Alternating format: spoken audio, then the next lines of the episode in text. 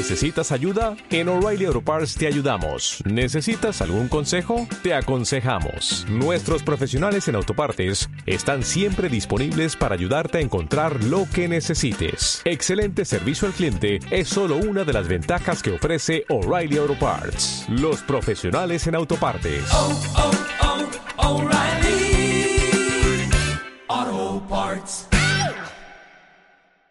Colgados del aro. Portero. Hola, Buenas, ¿qué tal? don Hola. Antoni. ¿Cuánto tiempo sin verte, joder?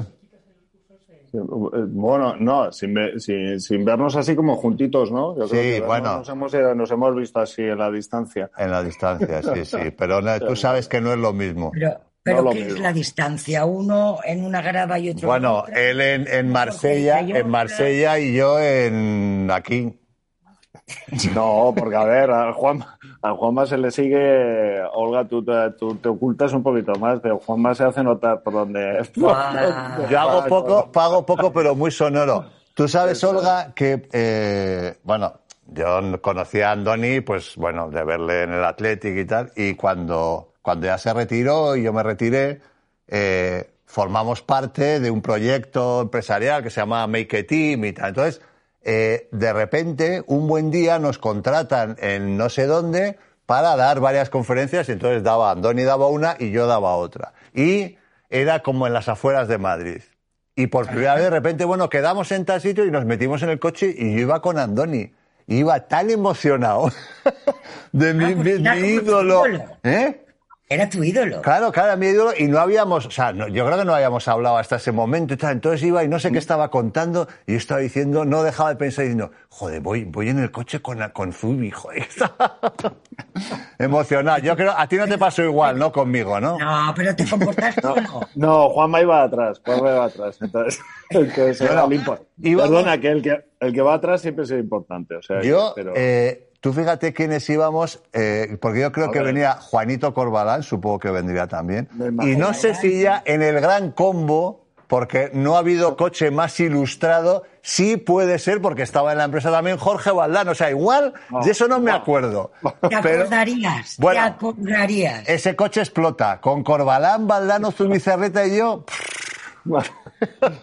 Era, era, era un coche eh, cinco estrellas, sí, nunca mejor dicho. O sea que...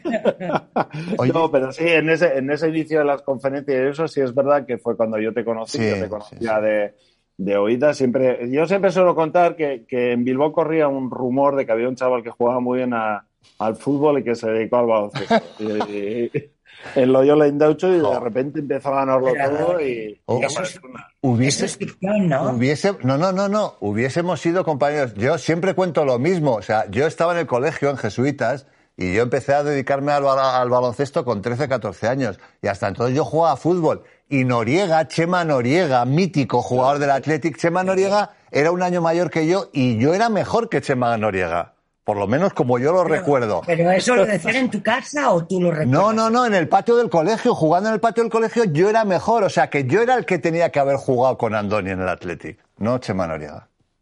Bueno, yo creo que si le preguntamos igual a Chema, el recuerdo que tiene es un poco diferente. Podría ser, pero, pero bueno. Y no, y luego nos, y luego nos encontramos en esa aventura, sí. En Sí. Mecatini, ahí sí que hemos hecho bolos. Sí, unos sí, cuantos, sí, cuantos sí. bolos sí que, sí que hemos hecho por ahí. De todas formas, por cerrar lo de lo de lo de Chema Noriega, eh, Chema Noriega creo que fue en la segunda liga, ¿no? Metió un gol mítico en Valencia, creo que fue, ¿no? Valencia, Y que- en Valencia, Valencia, sí, sí. con lo cual ahí le perdoné todo. O sea, dije, yo seguramente no hubiese metido este gol que supuso la segunda liga del Athletic en los años 80, con lo cual estoy en paz, no le guardo rencor. ¿Y tú, y tú, tú, tú eres del Atleti o eres del Madrid? No, no, yo soy del Athletic. No, depende, ¿en fútbol o en baloncesto? No, Olga, la pregunta es buena. Hombre. el Bueno. fútbol. A ver, hay ciertas dudas sobre mi madridismo, porque yo Sí. no soy, o sea, yo, no, pero me pasa lo mismo con el Athletic. Yo, el hecho de que tenga simpatía sobre, sobre un determinado color no me hace perder mi espíritu crítico. Entonces, eh, y el Madrid, yo soy muy del Madrid, pero cuando el Madrid tuvo una época muy oscura, muy oscura, muy oscura, que yo, en fin, dentro de mis humildes posibilidades, denuncié. Y eso me hizo ganar un cierto que dice la gente que, que quizás no soy tan madridista como debería ser. Pues vale, oye, lo que tú digas.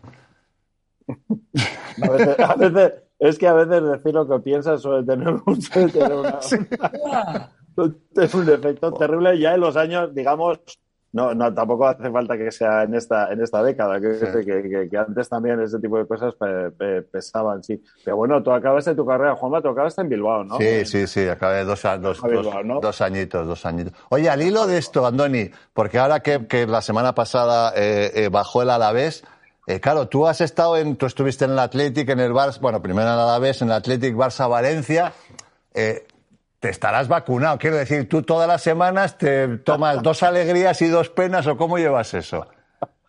No, yo suelo decir que lo peor que me ha pasado en mi, en mi vida es esa, esas finales de Copa del, del Barça contra el Atlético. Aquella primera de, de- con Caparrós allí en, en Valencia. Y suelo contar que ahí fue con mi hija y mi, y mi hijo el segundo, con mi hija Yone y con mi hijo Luquen el segundo. Luquen es del Barça y Yone del Atlético. Y fuimos a la final, yo estaba en medio y marcó Toquero el minuto Sí, ahí estaba yo, ¡guau, qué momento! Y nos levantamos, mi hija y yo a celebrar el gol. Entonces, bueno, pues te sientas y te- tienes un momento que en tu cabeza hace así un poco como rara, pero bueno. Y a nada, cuando no queda nada para acabar la primera parte, Turella ya que conduce un balón, tira y hace el gol del empate. Y nos levantamos a celebrarlo. Mi hijo Luque, mi hijo Luque yo. Tú eras el comodín, tú te levantabas para todo, ¿no?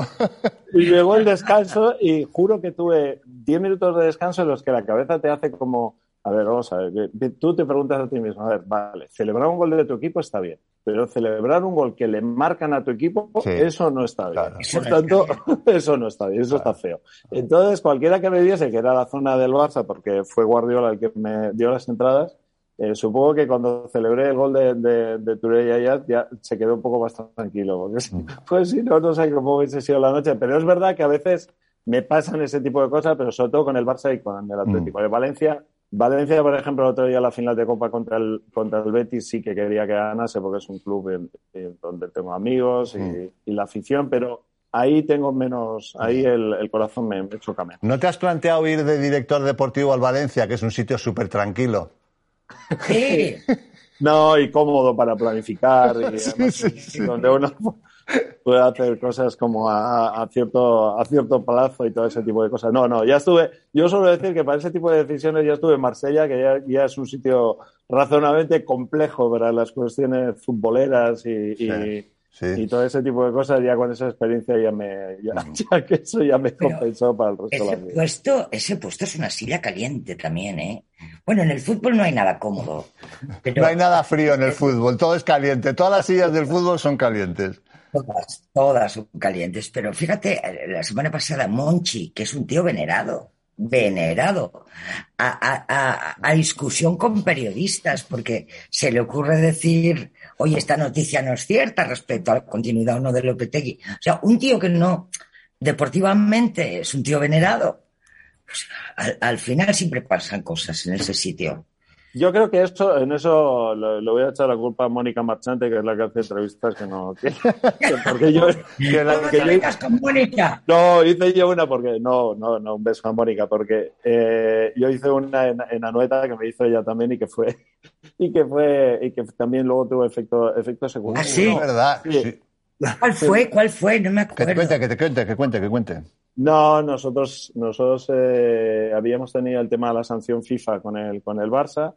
Eh, no había habido nadie desde un punto de vista eh, de, de club que había dado su, su opinión con respecto a eso. Fuimos a, a Donostia a jugar, perdimos 1-0, eh, partido a la vuelta de, de vacaciones. Y bueno, con toda aquella tensión y todo eso, pues Mónica me preguntó sobre, bueno, pues, qué grado de responsabilidad pensaba que tenía yo en esa, en esa sanción de FIFA. Y Muy bien preguntado, Mónica. no, no, la pregunta era pertinente, era Pertinente. sobre todo porque era el- primero de quitado Luis Enrique que había estado en rueda de prensa, la primera persona del Barça que se ponía delante de un micrófono para intentar explicar algo. Entonces, eh, yo lo único que le dije a Mónica es, mira, Mónica, mm, eh, el que sabe mejor que nadie cu- cuál es mi responsabilidad es eh, el, el que entonces era vicepresidente, que era, era José María Bertomeu, y sabe cuál es mi responsabilidad. Bueno, eso, que es una respuesta que dicha hoy en el año 22, pues parece como muy tranquila y muy coherente, eh, en aquel momento generó toda una explosión diciendo que yo culpabilizaba a Tomeu, cosa que yo nunca intenté hacer eso, ni yo lo único que pretendía, y además eso, mira, voy a aprovechar este momento para dar una exclusiva. Venga, eh, lo único que pretendía Venga, abrimos que, comillas. que los periodistas que, que, que, que seguían al Barça, sobre todo, se fuesen al organigrama del, de, de, mi presentación y viesen dónde, qué me correspondía a mí, que era de mi, de mi, Ya. de mi jurisprudencia, por decirlo de una forma. Pero es verdad que el lío que se organizó después acabó en que, nada, el día 15 de, de enero, como regalo de Reyes, los Reyes me trajeron que me, que me echaban del, del Barça. Y nada, Eh, pues eso. al final, Me porté eh, mal y me trajeron carbón, sí. Eh, al final yo veo que te, te echa, no a ti, ¿eh? O sea, en ese cargo siempre sales tarifado, ¿no? O sea, siempre hay un momento donde te echan, ¿no? Yo no sé, ¿estás vacunado tú ya? No. te ha- ya te han echado, perdona que te lo diga, ya te han echado de unos cuantos sitios, ¿no? O sea, sé que suena fuerte, pero es así, joder. Lo que le gusta. O sea, Eso. lo que le gusta decir No, esto. no, no, no, no, porque esa, esa es una de las cosas que solíamos decir siempre, me a ti, que el deportista lo que suele tener, o los, en este caso los de equipos de los equipos de, de fútbol, baloncesto, es que cuando, cuando llegas a los 35 años ya te han echado de unos cuantos sitios. Entonces, eso es una, es una carrera que, que está bien. No, eh, lo que decía eh, con lo de, lo de antes de Mónica Marchante y lo de Monchi es porque tú acaba el partido, acaba el partido y la tensión del partido la tienes. Entonces, cuando alguien viene a preguntarte, muy bien preguntado además, porque ese es el trabajo del periodista, que es preguntar, eh, claro, hay veces que eres capaz de controlar eso y hay otras veces, pues, no, pues que esa, esa tensión te, te aparece. Los directores deportivos no somos más que otro parche más en las organizaciones. Cuando la organización va bien y funciona bien y los fichajes van bien y los jugadores ganan y no sé qué, entonces los, los jugadores son de la, del club y de la afición y de no sé qué. Si eso va mal o en un momento se atasca o si un jugador no renueva, entonces ahí la responsabilidad es del, del director deportivo. Y dentro de ese equilibrio es donde te vas, donde te vas moviendo. Cosa que es muy triste porque en el fondo es hablar del director deportivo como simplemente los fichajes, cuando los directores deportivos trabajan sobre proyectos, estructuras, sobre Ya. entrenadores, sobre la metodología de entrenamiento, sobre otras muchas cosas, pero bueno, no, eso no vende tanto. Dicho, dicho de otro modo. Muévete, eh, espera, perdona, Olga. Muévete, que me dice Na- eh, Nacho que es un pesado. Que te centres un pelín, ¿no? ¿No, Nacho? Yo, Sí, que como hace ventadas. No, ¿quién se tiene que centrar? Andoni, siéntate un pelín. Pues yo le veo súper centrado. ¿Ahí? Ahí, vale, perfecto. Vale, perdona, pregunta. Es que es muy, muy pesado, es muy pesado, Nacho. perdóname, es el realizador. Ya, por eso, pero bueno. Es el director deportivo de esto. Que, que cuando, que cuando juegan mal es culpa tuya, cuando juegan bien es mérito de ellos. Y, y además, eh, creo que alguna vez dijiste que el cargo te costó perder algún buen amigo.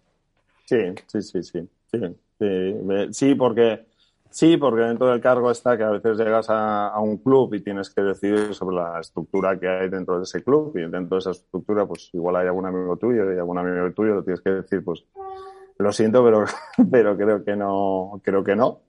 Eh, y eso, pues hay algunos que lo aceptan mejor y otros que lo aceptan un poco, un poco peor. Y luego porque en ese proceso, eh, sobre todo el, de, el del Barça, eh, fue un proceso que a nosotros, mm, donde tuvimos muchas situaciones que tenía que ver más con lo personal casi que con lo profesional. O sea, tuvimos situaciones de enfermedades, situaciones de, que son complejas, que siempre son complejas para, para poder gestionar, decidir. Eh, las heridas que se abren ahí ya no son heridas profesionales, que las profesionales, pues más o menos ya estamos acostumbrados a, a suturarlas. Las personales siempre, siempre son más, más complicadas. Y sí, es verdad que, que, que alguna amistad me ha costado. También he dicho, en esa misma frase creo que decía, que espero en algún momento recuperarla. Recuperarla, ¿no? Y O que el tiempo me da la opción. Sigues para- esperando, ¿no? eso, no, sí, porque además ese es una es un elemento que tiene que existir. En la vida yo creo que bueno, las cosas a veces nos llevan a, a discutir y, y luego con el tiempo yo creo que hay muchas de ellas que ya las vemos de otra... Cuando ya tenemos nietos ya vemos las cosas de otra manera.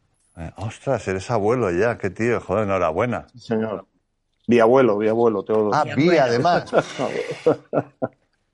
Oye, otra cosa que, que también, bueno, no sé si es un tópico porque con cierta regularidad la realidad nos la vuelve, nos vuelve a reafirmar. Esto de, de- de que no hay forma que una un jugador importante de un club importante se retire o salga de ese club en buenas condiciones. ¿A qué No, te refieres en buenas condiciones? Bueno, bueno, no sé qué es en buenas condiciones, sé, sé lo que es en- de malas, o sea, no lo, lo deseado, ¿no? Pues yo qué sé, el último caso Messi, eh, eh, Sergio Ramos, eh, no sé, Sergio como Ramos, que... o sea, en- Vale, vale. Bueno, en este caso No, este, pero bueno, ah, Andoni no. también, tú no sé, no, no recuerdo exactamente los términos de tu retirada, pero sí recuerdo que, bueno, eh, cambiaste del, del Madrid al Barça bien, del Barça saliste de aquella manera, en el Valencia bien, o sea, y al final te retiraste. No sé si te retiraste bien o crees que te retiraste bien y si se, si se puede, ¿no? La, la pregunta original. Si un club grande es capaz o de, de- de- de retirar a un jugador en condiciones y no de las formas que estamos acostumbrados a ver. No, eh, yo creo que sí. Yo creo que, además, estoy convencido que sí. Cuando estuvimos en, mira, cuando estuve en Athletic se retiraron jugadores como Josu Rutia, por ejemplo, que luego Mm. fue presidente y se retiró muy bien. Eh, cuando estuve en el Barça se retiró gente como, como Puyol y se retiró absolutamente, absolutamente bien y, y- y tuvo una buena salida. Y, y yo cuando dejé de jugar al fútbol, en realidad dejé yo de jugar al fútbol. Valencia quería que siguiese, yo había pensado que el 98 podía ser una buena fecha para, para dejarlo y, y lo de, y lo dejé en el 98. Hombre, sí es verdad que cuando lo dejas en la selección, en un, en un mundial, en una competición de estas, no hay un proceso de, de despedida como suele ser en un club. En un club siempre hay, como, no sé, un siguiente partido, una no sé qué, no sé cuál. También es verdad que yo luego continué trabajando dentro de la federación y tampoco la federación en aquel momento, yo creo que tampoco se, se estilaba en ese tipo de cosas. Pensó que, bueno, pues igual habría que hacer algo, alguien que había jugado 126 partidos o no, pero eh, Juanpa, tú también has jugado en la selección. A veces los tiempos de las selecciones van a unos ritmos totalmente Sí. diferentes que los de, la, los de los clubes. Entonces, yo creo que sí y creo que no. O sea, al final creo que mucho parte de, la, de, de dónde se sitúa el, el que si el, el que se va a ir ya está viendo que, se, que le toca irse. Mm. O sea, yo recuerdo, mira, una eh, eh, cosas que son eh, Xavi, Xavi Hernández. Xavi Hernández, eh, después del Mundial de, de Brasil, él tenía en la cabeza que igual era mejor que irse y no tenía claro que tenía que, que seguir. Bueno, al final, por toda una serie de circunstancias, siguió la temporada siguiente, la 14, la 14-15, que el Barça acaba a, a costa de, de despedir a su director deportivo en enero, gana, gana, gana- Suelta lastre en enero y triunfa en, en abril y mayo. Ahí está la estrategia. Entonces, eh, gana, lo gana todo, ¿vale? Gana Liga, Copa y Champions. Pero el día que ganan la Liga y les dan el trofeo Liga, que es en, en, en el Camp Nou, eh, yo me acuerdo de Ricardo Sierra, otro, otro pe- buen periodista, allí a pie de campo, le entrevista a Xavi. Le entrevista a Xavi y, y Xavi, pues, eh, claro, era su despedida, entonces sí que se iba, se, iba con los tres títulos, capitán, el público, maravilloso, ¿no? Entonces, eh, acaba la entrevista y se va. Y vuelve, da la vuelta, vuelve al segundo, vuelve y dice, por cierto, le quiero dedicar este título, estos tres títulos a Andoni Bizarreta, que no está aquí, pero tal, tal, tal, tal. Bueno, pues a veces la vida eh, te da ese tipo de... Y yo estaba viendo la tele y me quedé como con la cara de Olga mismo, me quedé como... Eh, ¿Qué ha dicho? Y, y, tenía alguien al lado mío y dije, ¿ha dicho lo que creo que ha dicho? ¿Qué ha dicho lo que creo que ha dicho? Y eso, eso es así. También he de decirlo que la repercusión en medios de, ese, de esa postilla de Xavi fue muy, muy, muy, muy reducidita. No sé por qué. Pero esa, esas son cosas que también te da eh, a veces el salir, y en aquel momento yo salí mal, evidentemente, y me, y me hizo daño, pero aquello fue como un, no sé, sí, esas, esas, pequeñas cosas de las cuales a veces vimos los, los deportistas, que ese, eso, eso, pequeñito que te toca en el ojo y te, y te alegra. Perdona, de pequeñito nada, eso es buenísimo. No, no, no, fue grande porque en aquel momento, ya te digo, se había ido la entrevista Xavi. y de repente se acordó ah. y dijo, espera, yo vuelvo, que esto se me ha olvidado. Y además yo recuerdo la cara de Ricardo como diciendo, ¿a qué viene? ¿A qué viene esto? Postdata. Pues, no, no, no, ni le, ni le, como, ni, o sea, ya, lo, ya había salido la entrevista, nadie le había obligado, tampoco le habían preguntado sobre ese tema y fue algo que lo hizo de motu propio. Yo se lo he agradecido toda la, toda la vida y él sabe que se lo ha agradecido. Entonces, eh, bueno, pues la vida te da a veces también esas alegrías. ¿no? ¿Qué te está pareciendo? Porque aquí en Cataluña el debate es, bueno, es de, no, no cesa. Bueno, porque el debate, el debate en el Barça está en torno a una cosa que es como cómo se juega al fútbol, ¿no? Cómo se resuelve esa cuestión del fútbol. Entonces, el Barça, yo lo escribí hace, hace tiempo, a mí lo que me gustaba del Barça es que históricamente el Barça ha intentado resolverla de cómo se juega al fútbol de una forma diferente que los demás.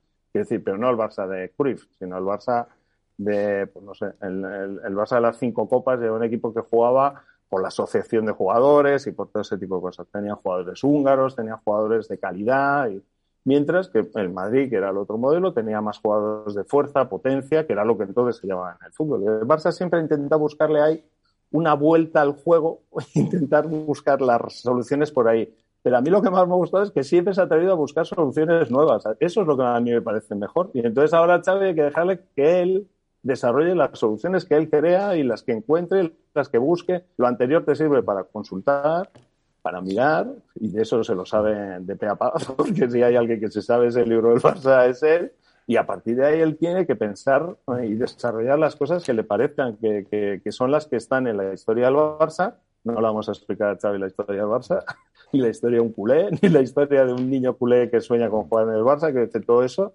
Y ahí, que cree lo que es. De momento, lo que este año ha hecho ha sido pues, intentar ajustarlo con lo que tenía. Ahora vamos a ver en el, siguiente, en el siguiente proyecto, digamos, eh, cómo, cómo, él le puede dar esa. Pues sabes, sabes eh, aquel, aquel día de la final que has hablado, de la, creo que fue 2009, del Athletic, la primera, la primera Barça Athletic y el gol de Toquero, del 1-0 y eso, yo ahí fue donde yo no había visto nunca jugar a Xavi tan cerca del, del campo. Tenía, tenía una buena entrada y me pareció, o sea, cómo dijo, esto, esto es mío. ¿Cómo se hizo? Cogió la pelota, hizo lo que quiso, se la pasó. O sea, fue un dominio que a mí me dejó absolutamente. Mira, fueron un 4-1 al final y estaba triste porque había perdido el Atleti, pero digo, joder, lo que había asistido. O sea, le oía hasta, hasta cuando daba el, el, el sonido, no sé, cómo mandaba. Fue una, una exhibición aquel partido, este, este chaval, la verdad la final de Copa que, que nosotros eh, volvimos a jugar con el Atleti en, en el Camp Nou. Uf, bueno. Eh, de esa ni me acuerdo ya. A los 10 minutos ya estaba llorando en una esquina.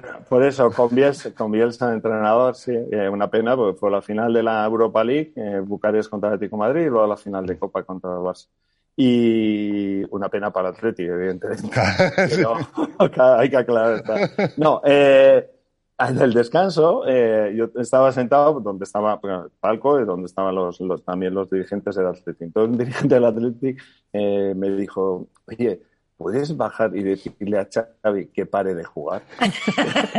no me dijo, no me dijo Messi, no, que Messi ya había hecho un gol y no sé qué, no sé cuál. No, no, oye, ¿puedes bajar y decirle a, a Xavi que pare de jugar? Porque Ah. Porque es que eh, es lo que has dicho tú. Parecía que dirigía. Totalmente. Además, tenía esa capacidad de crear el ritmo del equipo y llevarlo. Ese puede ser uno de sus problemas también, ¿eh? porque al final él ha estado tan en esa sala de máquinas y, ve el fútbol desde esa sala de máquinas que ahora, claro, tiene que ver el fútbol desde más sitios. claro. Eso es. Pero yo creo que siempre ha tenido esa capacidad de, mm. mirar en, en muchas direcciones. Una vez le escuché decir a Cruyff bueno, cuando se hacían programas de televisión que ahora serían imposibles por muchas razones, un día vino, que vino Cruyff a Estadio 2, un programa que hacía en la 2. Estuvo una hora, yo creo que te lo he comentado alguna vez, eh, contestando preguntas de los oyentes hablando de fútbol, de los oyentes de los telespectadores, que incluso llamó a algún que otro jugador. Y, y entonces alguien le preguntó, ¿cómo distingo un buen jugador?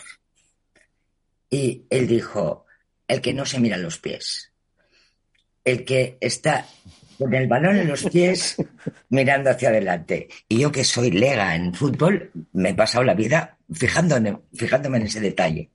Y es verdad que eh, Xavi era uno de esos. Xavi un jugador que siempre tenía la vista periférica, la mirada periférica del campo, una maravilla. Oye, Andoni, de, lo que, hablando de Cruyff, y ahora que, dices, de lo que se cuenta de Cruyff, más o menos, ¿qué porcentaje es cierto y qué porcentaje es leyenda? Porque es que no puede ser, no puede ser un tío tan brillante, tener tantas frases cojonudas en los momentos. Dime, tú que has estado con él. No, Johan, mira, Johan tenía una, una parte eh, brillante, excepcional, que era la capacidad de resumir a veces pensamientos complejos en, en Ah. frases muy sencillas, muy, muy, Sí. muy, incluso a veces muy tontas. O sea, algunas frases de esas que, que cuando las dices te parece que, que tan sencilla. Sí, como, esa, como la que ha dicho Olga ahora, la de... Por ejemplo. Pero Entonces, yo creo que eh, era fruto de la traducción, ¿eh? que lo condensaba todo y También, entendías. eh, claro. eso es, eso es. Yo creo que ahí había un proceso de traducción suyo de, de lo que era del, del- del castellano a su holandés y ahí volvía al, al castellano, por eso tiene muchas, eh, la gallina de piel. La gallina de piel. Son de, sí, la- y las, como decía, las vacas, las vacas sagradas o las no sé qué. O, o sea, hay muchas de esas que, que y, y luego porque tenía una forma de mirar el juego eh, un poco um, totalmente diferente. Por ejemplo, eh, una vez me acuerdo comentando, yo creo que ya era director deportivo, no sé, igual del Athletic en el, en el palco del Camp Nou, eh, comentando cómo ahora los chavales, pues cómo los chavales se tiran mucho en los campos y no sé qué, y cómo hay ¿no? esa tendencia a tirarse mucho. Entonces Johan nos dijo, pues eso es fácil, se soluciona. Los llevas a entrenar al parking y que se tiren. Entonces, dice, a ver, es una, es, es una butad, sí, seguro, pero es Sí, verdad sí, que hay sí. una parte que, hay- que está en eso. O sea, eh, nosotros hemos hecho campos tan buenos, las hierbas artificiales están no sé qué, ya es todo no sé cuál. Antes, cuando jugabas en el barro, en el agua, en los campos duros, en la arena y no sé qué, los chavales no se tiraban. Bueno, no los tiraban ni los porteros, pues, porque si te tirabas tendrías un daño de nariz. Pero entonces, eh, a veces, resumir cosas complejas y él tenía esa capacidad de encontrarle de encontrarle esos sentidos a las cosas. Luego yo creo, a partir de ahí, las leyendas, y Johan es una leyenda de, de todo, eh, del fútbol evidentemente, pero también del, pensam- del pensamiento, quiero decir, en la, forma de afrontar la- las situaciones, pues bueno, eso sí, inevitablemente esas frases empiezan a magnificarse. Por, por ejemplo, eh, hay una frase que es la de eh, salir y disfrutar de la, Sí, de la Champions Sí, que nosotros, los que estuvimos en esa, en esa charla, cuando nos volvemos a ver y nos preguntamos nosotros a nosotros mismos si dijo eso, Nadie lo oyó. pues seguramente tienes 16 versiones de lo que, de lo que dijo. O sea, porque sí lo dijo, pero lo dijo no sé qué, pero lo dijo luego cuando sumó no sé cuál, lo dijo.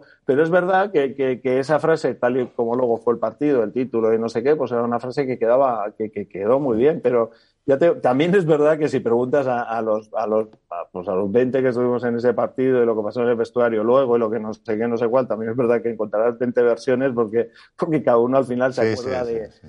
Algo diferente. Eso te ha pasado a ti también, seguro, en- con, con Oye, y, los y títulos. creo que eran célebres también, cuando estaba cabreado, los silencios de Cruyff. El silencio, eh, Johan tiene uno que yo, eh, que yo recuerde. Eh, eh, perdíamos, creo que en el Camp Nou, en el estadio 0-2. Creo que, que era 0-2, no recuerdo contra qué equipo. Y, y entramos en el vestuario y nosotros. eh, Johan daba mucha cancha también a los jugadores de hablar y decir y tal. Entonces, eh, bueno, nosotros estábamos discutiendo entre nosotros y había que jugar no sé, más para la derecha, más para la izquierda, la defensa más arriba, yo qué sé, lo que, sea, lo que fuese, ¿no? Y discusión, además discusión. Nosotros cuando discutíamos, discutíamos como, como es debido, vamos. Entonces, por eso a veces cuando me dicen, no, ¿qué te ha parecido que han grabado el equipo, no sé qué, discutiendo el vestuario? Pues, pues normal, es una cosa normal. Es lo que hacemos. Bueno, eso es. Entonces, eh, bueno, pues, y, y. Entonces, Johan normalmente siempre era muy pragmático y nos daba siempre alguna. Entonces entró, se puso su café, empezó a dar una vueltita por el vestuario, por el vestuario así, local en aquel momento. Sonó el timbre del árbitro para salir ya a la segunda parte y levanta la mirada y nos dice salir y arreglarlo. Ganamos, creo que ganamos 4-2, 5-2. Pero no necesito decir nada, él ya había escuchado lo que fuese, tal, no sé qué. Entonces, yo creo que esa, esa gestión también él tenía esa eh, mucha capacidad para la. No, es que si digo para la interpretación va a sonar que era un actor y no qué, no, pero para entender Sí, sí, sí. eh, lo, que, lo que el momento exigía de, de Mm. cada, de cada situación. Y ahí también él eh, muchas veces te decía, no, no, tú decides, te daba mucha cancha, ¿no? te, te decía, no jugamos así, pero luego tú decides, vosotros hacéis, vosotros no sé qué, vosotros tal. Y yo creo que él ahí, ahí vio lo que Mm. fuese, que, que el partido ya iba por donde igual él hubiese planteado y, y lo que nos dijo es eso. eh, Vosotros la habéis liado, vosotros, a- vosotros a arreglarlo. Yo, Eso eh, arreglarlo. el, el- el día que me di cuenta, yo, yo fui muy fan de, de, de Cruyff. Yo me acuerdo cuando, cuando perdió con el, con, con el Barça aquella semifinal, que estuvieron a punto de llegar a la final. Yo me acuerdo de chaval llorando porque era, yo era de Cruyffista a tope. Pero cuando me di cuenta de la magnitud del personaje, fue, eh, estábamos, yo estaba haciendo un programa en Telemadrid sobre el centenario del Madrid, año 2003 creo que fue, ¿no? Entonces, en uno de los programas invitamos a Jorge Valdano y a Johan Cruyff, que eran entrenadores que habían sido entrenadores, los 5-0, bueno, en fin, se, hab- se habló de todo eso. ¿Y cuál es mi sorpresa? El programa debió durar una hora y cuarto, una hora y media. Johan habló durante hora y veintidós y Jorge Valdano, ojo al dato. No. O sea, no, No. no, Jorge Valdano, No, no, no. no, os lo juro, Lo es que estaba, estaba, de oyente, yo estaba flipado, yo le tenía al lado a Cruz y al otro lado a Jorge Valdano. Entonces, Jorge le miraba a Johan con una admiración que le, que le dejó, sin, joder, dejar sin habla a Valdano, o sea, es que es, es inimaginable. Pues le dejó y ahí dije, hostia, este tiene que ser, este tío, este holandés, te- os juro, estoy exagerando un poco, pero fue todo, de, de- se le quedaba mirando. Alex de la Iglesia hizo, hizo un documental sobre Messi Sí. eh, y los sentó también a los dos en una mesa. Y sí, es verdad Claro. que, que Jorge, claro, se le veía la admiración por, por No, la cuestión que tiene, que, que la que yo, lo que decía antes, es que Johan tiene esa capacidad de ver una cosa que tú, que has visto muchas veces la situación o lo que sea, de repente ve algo que tú, o lo mira desde un sitio que de repente dices, ostras, pues, pues es verdad, ya, es que esto a mí no se me había... Entonces él tenía muchas de esas eh, miradas como, como diferentes con respecto a lo que era, a lo que era el fútbol. Luego, es verdad que en el día a día gestionarlo, o sea, estar con Johan todos los días, entrenar, eh, era, era también desgastaba, ¿eh? Quiero decir que son relaciones que son con, personajes de una, de una potencia tan grande y que siempre, eh, ¿cómo diría yo? Eh, siempre necesitan confrontarse, o sea, no, son, son gente que necesita siempre Agotador, buscar agotador. Ya, ya, con- conozco el modelo, agotador, agotador. Buscan siempre, porque es, es su forma también de estimular a sus equipos, de llevarlos adelante, de, de provocar nuevas soluciones, de no sé qué, pero claro, eso eh, provoca a veces desgaste, desgastes sí. muy, muy, muy grandes, ¿no? Pero, pero sí, seguro. No, no, no tengo esa imagen de Jorge, pero sí me imagino a Jorge escuchando a Johan porque tenía ese, como Sí, esa sí. mirada. Claro. Eh, Ajá. ¿Ha habido un Cruyff en el baloncesto? Uf, ostras. ¿A quién es? ¿A Andoni le estás preguntando? ¿A mí? No, a para ti, creo que el de básquet eres tú. Yo, yo creo, yo No, creo es que ahora que dices balonmano conozco un personaje, Un Cruyff, eh, alguien, a ver, alguien con un... alguien con esa potencia, con Sí. esa potencia. No, no, con esa potencia y con esa carrera, porque claro, lo que hizo, o sea, Cruyff como jugador fue, fue la bomba, ¿eh? la bomba, pero, pero lo que ya le hace grande es ser la bomba como jugador y luego, no digo cambiar el fútbol, pero bueno, que tuvo un impacto también de- desde fuera, ¿no? Eso, en baloncesto tú te vas a los grandes jugadores, los tíos que han marcado época y eso, y ahora mismo no me viene porque me ha venido Steve Kerr, pero Steve Kerr como jugador, vamos, fue un buen jugador, pero no le llegó. De estos que estamos siempre los más grandes de la historia, el, el Kobe, el Shakir y tal y cual, no han tenido esa, esa faceta de luego todo eso llevarlo al, al, al baloncesto y, y- mostrar una nueva forma, ¿no? De, de, de- de jugar. No, no, no, no, no ha habido, no ha habido. No, no, no, no es fácil, ¿eh? No es fácil lo que hizo, No, no. lo que hizo este Lo que pasa es que yo creo que ahí creo que el juego del, del fútbol permite algunas, eh, algunas opciones en cuanto a cómo se desarrolla el juego y cómo, cómo lo puedes cambiar y no sé qué.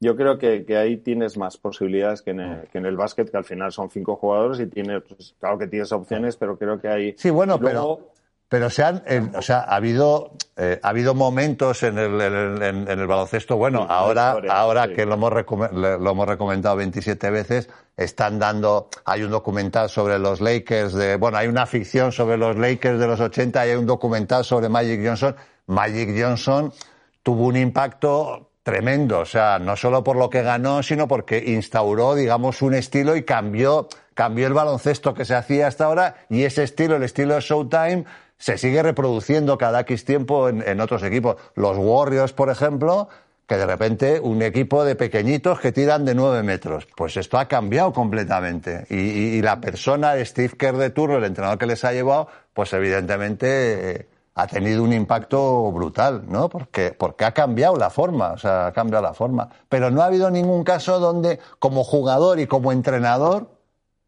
hayas tenido el éxito que tuvo que tuvo que tuvo Johan y, el legado, ¿no? Que, que, joder, que Johan cuando dejó el, el, Barça, noventa y tantos, ¿no? Estamos hablando de hace veintitantos años ya y aún así seguimos aquí dándole vueltas al, hombre. o sea que, oye, por cierto, ¿por qué te hiciste portero? Ya lo habrás contado muchas veces, pero no me acuerdo. Porque eras muy malo como jugador, que es lo puede ser, ¿no? No, no, no, no, no, no, no, tampoco, no, por una cuestión de admiración. Yo admiraba a José Ángel Iribar.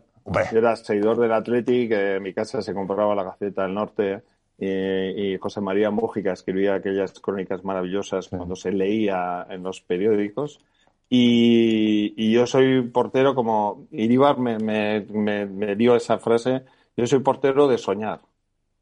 Porque yo no veía a Johan, yo no a, Ángel yo no le vi jugar, lo vi a jugar, no sé, fueron cuatro o cinco partidos, ¿no? Sí, sí, a Iribar. Entonces yo le oía, oía la radio, leía, y, entonces, claro, eh, en la plaza de Chavaleta yo imaginaba todo ese tipo de cosas, esas, esas situaciones. Entonces, eh, tú imaginas y reproduces, bueno, eso que hacemos cuando jugamos, que nos narramos el partido y no sé qué, no sé cuál, pero siempre desde esa posición de portero. Y entonces cuando tenía que jugar en en la ahorita pues un partido, si era un partido normal, jugaba de todo, y si era un partido ya, lo que yo solía decir, partidos serios, o sea, barrio contra barrio, ahí ya, ahí ya jugaba, de, ahí ya jugaba, Y luego, y luego Iribar te entrenó, ¿no? No, Iribar me entrenó. Yo tuve la suerte que del año 80 que firmé en el Athletic y estuve en el vez pero iba a entrenar dos días a la semana a Lezama y luego a partir de, de, de, marzo del, del, 81 ya empecé a entrenar a Lezama siempre. Yo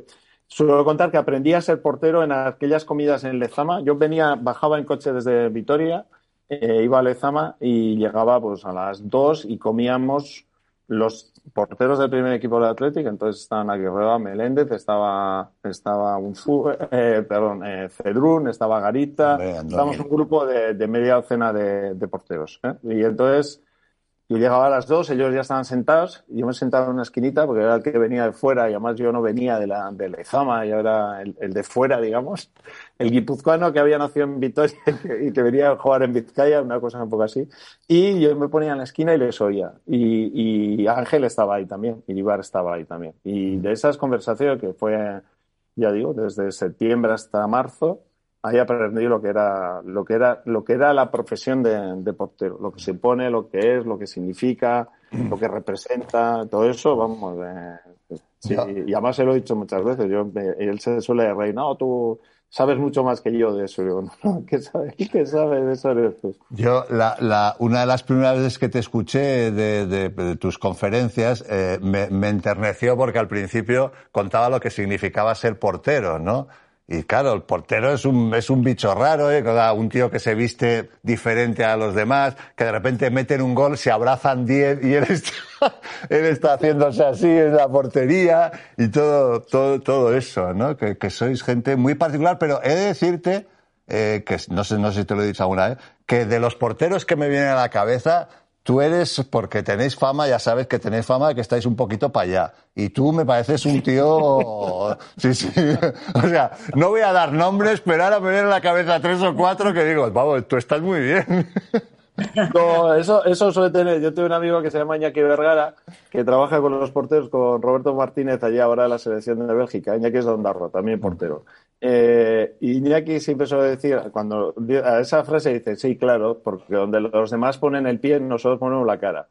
Claro. Entonces, claro, y eso, eso la gente no lo entiende. O sea, eso, eso cualquier persona mayor que, o sea, tú ves a tu hijo que está haciendo ese tipo de cosas y dices, no, no, espera, yo, el, yo del que chuta, yo, yo que mi hijo no sea el que pone la cara. Y entonces eso tiene, es verdad, algún tipo de, de, connotación. sí, yo, bueno, no sé, pero, pero sí, yo creo que todos tenemos como un toque, digamos, o una forma de ver, o una forma. Iñaki tiene otra frase maravillosa que define perfectamente a los porteros. Dice, nosotros somos los tipos que solamente vivimos tranquilos y miremos los culos de nuestros compañeros. En el momento que les veo, en el momento que les vemos la cara, en el momento que les vemos la cara, es muy mala señal. Porque quiere decir que están, están corriendo hacia la portería, el balón les ha pasado y, nosotros les estamos viendo qué, qué cara pones. Mientras le vemos las El culo. no sé qué, hay que decir que, que el balón está como en zonas Joder. que no son. que- Y luego, y luego una cosa que, que a mí siempre me ha parecido muy injusta, ¿no? Que, o sea, un delantero, un delantero centro falla tres goles solo delante del portero y bueno, ha tenido una mala tarde. Un portero se come tres goles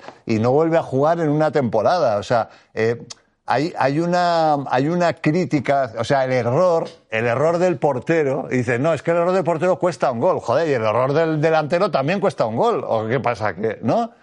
En teoría. Sí, pero a veces, a veces yo creo que eso supone. eh, el error del portero supone además como una frustración máxima de la, de la gente. Quiero decir, cuando tú recibes un gol, ya estás por detrás. Cuando tú fallas un gol, sigues estando 0-0. No, no estás, eh, Oh. sigues teniendo las posibilidades de ganar. Y yo creo que desde ese punto de vista, y también eso yo creo que se está se están cambiando mucho las actitudes con respecto a los goles, porque como los delanteros ya no pueden celebrar los goles, porque hasta que no dice el señor de la, de la cámara que es gol, parece que hay un momento ahí de, de, de, ¿no? de tensión. Sí, sí, sí. Y, y los porteros también, porque al final, si es un error muy gordo tal, siempre hay un... Se pide tal, no, es que me ha empujado, es que me ha hecho no sé qué. La hay, hay- otra injusticia en la valoración y es que tener la, la puerta a cero yo creo que no siempre se ensalza como se debiera.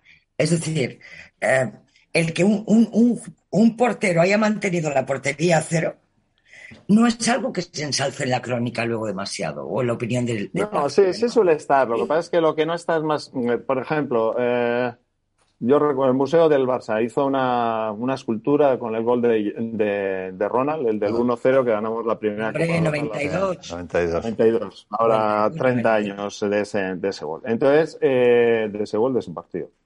Eh, y nos invitaron a la inauguración de tal, de la exposición, porque hicieron una exposición muy chula que era de Wembley, no sé qué, no sé qué. Vale.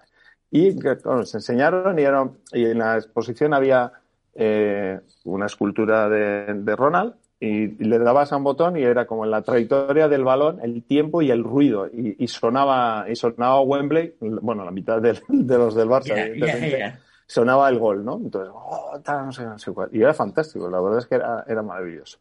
Entonces, pues, te ponía allí. Y cuando seguimos, al, al, al responsable del museo le digo, oye, ¿y el cero dónde lo habéis puesto? Y me dice, ¿qué Claro, cero? ¿Qué cero? claro, Hombre, claro, ganamos claro. 1-0. O sea, si llega a Claro. ser 1-2, pues, o 1-1 y penaltis, eh, no voy a decir nada de lo que hubiese podido pasar con 1-1 y penaltis. O sea, que- pero le digo, pues, y el tío me mira con una cara y le digo, bueno, no sé, si ganamos 1-0, no sé, menos una paradita, una Claro. la- ahí es donde ahí es donde se olvida más, sí. Y la final de Champions, ¿cómo es eh, analizada con los dos porteros? Analizo, bueno, yo es que la siguiente final de Champions que jugué fue perdimos 4-0, con lo cual No, y la, del día 28. La del día 28. Ah, Sí, en Atenas, en Atenas, sí, sí, me acuerdo perfectamente. No, sí, sí. Sí, Estos- no, es- estos- es- mira, es- estos vuelven a Wembley, estos van a Wembley. De los de Atenas, eh, me parecen los dos buenísimos. Me parecen los dos. Mira, eh, Alisson me parece un portero que, que se adapta perfecto a lo que, a lo que quiere Liverpool como, como portero, anticipa bien, sale bien, aguanta bien el último- uno contra uno. Si tiene que darle salida al balón, lo puede hacer sin, sin ningún problema. Y luego tiene esa, esa personalidad de los, de los porteros, de los porteros grandes. Iribar decía aquello de que hay porteros que cuando les ves caminar y van hacia la portería ya ves que son buenos. Pues bueno, hay, hay algo de, hay algo de eso. Y eso Courtois también lo tiene, lo, lo que pasa es que a, Courtois lo conocemos, a, lo conocemos más, ¿no? Pero lo tiene, tiene además y ha conseguido esta, te, esta temporada convertirse en decisivo. ¿Y qué quiere decir eso? Bueno, eso primero es una mala noticia para el Madrid porque que ha intervenido mucho, pero es verdad que cuando ha intervenido ha sido decisivo y ha intervenido muchas veces de forma decisiva dentro de, de su equipo. Y eso es muy importante para él porque él también se va a encontrar, se encuentra con que tiene un rol principal. Antes hemos hablado de, de Benzema y de no sé qué. Hombre, yo creo que el Real Madrid, con todos, ¿eh? respeto evidentemente a toda la plantilla, pero de donde empieza a donde acaba, o sea, del portero al delantero centro, ahí tiene dos, dos elementos que son fundamentales en su juego. Además, ha cogido ese temple, esa capacidad de, de, tranquilizarse a veces a sí mismo. Si tiene que jugar el balón, lo juega. Si no tiene que jugar el balón y el Real Madrid tampoco le obliga tanto ahí, tampoco lo juega. Y es un, es un portero que se ha hecho determinante en el juego de su, de su equipo. Y además, tengo la sensación, no conozco el vestuario del Real Madrid ni nada, tengo la sensación que a su defensa le da una tranquilidad. O sea, esos porteros que cuando chutan, que eh, chuta y ves la pelota que, va y dices, uff, escuadra. Y allí, por allí que aparece, por allí que aparece una mano que dice, no, la escuadra no, eh, fuera. Y eso, eso vale, eso vale mucho, mucho. Eh, ¿Qué hubieses hecho, la última por mi parte, con el fútbol de, de, ahora, con, con, tanto juego de pie de porteros, el portero que cada vez está menos tiempo en la portería y más, más por delante, ¿tú te, te, te ves o qué sensación tienes de decir, joder, pues mira, me hubiese gustado jugar o ser portero ahora, que, que hacen como más cosas, o al revés, diciendo, deja, no merece la pena, no. Yo me molaba lo No, yo, yo ahí, yo ahí estoy contento de la época, en la época en la que, en la que jugué, no, no tengo ninguna, ninguna cosa de esas de jugar en este fútbol o no. Me gusta de este fútbol que tiene unos recursos y unos medios en cuanto a, entrenamiento, preparación, tal, no sé qué. Sí, ahí coincidimos, sí, sí. Eh, nuestro fútbol las tenía mejores que los demás, pero, pero no en ese, en ese nivel. Lo, lo demás no, no, no, le, no, no, no, lo añoro desde ese punto de vista. Lo otro, creo que nos hubiésemos adaptado. Yo creo que mm. nosotros hubiésemos sido porteros que como desde pequeño iba... Mira, eh, cuando Johan llegó en el 88 nos hizo, en la primera pretemporada, nos metió a los porteros a jugar los rondos, las posesiones de balón. Incluso hay un partido que se puede encontrar por ahí, un vídeo en YouTube, en el que yo juego 15 minutos de, la, de interior izquierda un partido de pretemporada. En ¿Qué dice? Sí, sí, sí. Yo tengo una camiseta con el número 7 del Barça eh, sudada como jugador. O sea, lo que pasa es que... Que, que no te gusta alardear. Nada, no soy de Bilbao, soy de guipuzcoano. No soy de... no, una leyenda porque ya los leyendas no fallan, Olga. Esa, es la ventaja. Y entonces nos hubiésemos adaptado. Yo creo que ahí no, no hubiésemos tenido muchos problemas, ¿no? Mm. Y la última por mi parte. Es verdad que estás haciendo un máster online de la Universidad de Columbia, porque ahora te vas a hacer un experto financiero. no, no, no, no, no, no. Esa viene de mi época de mi y de mi, de mi ah. gusto por, por aprender y por hacer otras cosas. Este año que he tenido más tiempo, sí, estoy haciendo un máster un, un máster en Columbia, en Columbia de de gestión, dirección y transformación digital, eh, que es una y de hecho tengo que ir una semana ahora ya para a finales de mayo para acabar el, curso allí presencial y, y, me darán un título de la Universidad de Columbia y ese tipo de espero espero espero espero. Que tengo que o sea ya ahí me has dejado ahí me has dejado ya. O sea no es que seas el jugador que todavía tienes el, el el tío que más partidos ha jugado en primera división en, España, que fuiste durante mucho tiempo el jugador con más internacionalidades, que ganaste con el Atlético, con el Valencia, con el Barça. Me has dejado ahora con esto de Colombia, digo, ahí ya me has ganado, Andoni. Pero Colombia no tiene, no, no, tiene equipo, equipo de básquet ni nada, tío. Eso ya lo, y en el fútbol, en deporte no son como, no son como UCLA y no son como ese tipo de. No, fue una, una oportunidad, fue una locura que me dio. Pregunté en casa mm. si era demasiada locura y, y me dijeron, eso, como tú dirías, Juanma, los porteros que hacen locuras. Pues, pues, pues, que por cierto, Aparte de eso, y, eh, ¿qué, qué, haces? Bueno, y aparte de, comentar y escribir y eso, ¿estás en algún proyecto futbolístico o no? ¿O simplemente no, de fuera? No, en este, en este momento nada, desde fuera esperando a ver si para la temporada que viene se abre ahí alguna, alguna ventanilla ahí para poder hacer, hacer ¿Sabes qué? Dime. Iñaki Arechavaleta, eh, posible presidente del Athletic, eh, esto, eh, iba, iba a mi colegio, es de mi curso del cole. Y, con Arizabaleta en su nombre, eso es una buena señal. efectivamente. Porque mi, porque mi pueblo Exactamente, pues eso. Pues tengo, tengo, mano, tengo mano allí, con lo cual, si necesitas cualquier cosa, una entrada para ver al Atlético, esto tuyo, hombre, que yo. no, ahí espero, espero, como esperamos, pues que alguien nos llame de repente, se acuerde de nosotros y piense que, podemos hacer ah. cosas. Pero ahora con una, tengo una visión un poquito, un poquito diferente. Pero bueno, ya veremos qué- lo que sale. Eh, no te lo aseguro, pero no serías el primero cuya carrera, pasando por Colgados del Aro, ha sido relanzada hasta el infinito. O sea, por aquí, por ejemplo, aquí vino Luka Doncic. Luka Doncic cuando vino ejemplo. Tacañona no era nadie, ¿no? Prácticamente no era nadie y fíjate dónde está. O sea, hemos tenido aquí casos impresionantes, de verdad. O sea, que, que- que crees que puedo acabar en la NBA.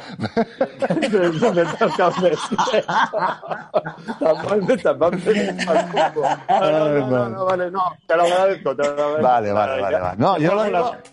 Se juega, se juega con las manos. Claro, no, no, yo te digo que simplemente te digo que igual la semana que viene te llaman por teléfono para, joder, eh, para un proyecto fantástico y lo petas y que te acuerdes que, que pasaste por aquí.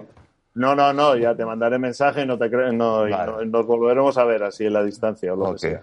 Vale. Bueno, pues nada, Andoni, muchísimas gracias, encantado de, de verte y la siguiente ya en persona, tío, con un chuletón. Me he comido un chuletón, ¿conoces en, aquí en Madrid el Pelotari? Un sitio que está... ¿Conoces? ¿No? ¿Cómo no vas a conocer? claro. sí. Pues oye, me he metido un chuletón de vaca vieja que todavía no tengo Está aquí. que se cae de sueño por el chuletón. Pues aquí está, si no venía a Bilbao y, ya, y aquí ya. Claro, Sí, hace tiempo, para- hace tiempo que no voy. para un ya par no de sé, no- pinchos. no puede ser. Por eso. Pues nada, Venga. un abrazo muy fuerte y muchas Cuidado gracias, mucho. Andoni. Eh, Olga, un besazo. Nos vemos la semana que viene. Adiós. Adiós. viene, adiós. colgados aro.